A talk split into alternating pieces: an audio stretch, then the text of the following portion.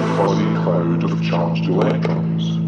But on their own, they weigh virtually nothing and occupy no space. You need to go a hundred thousand times smaller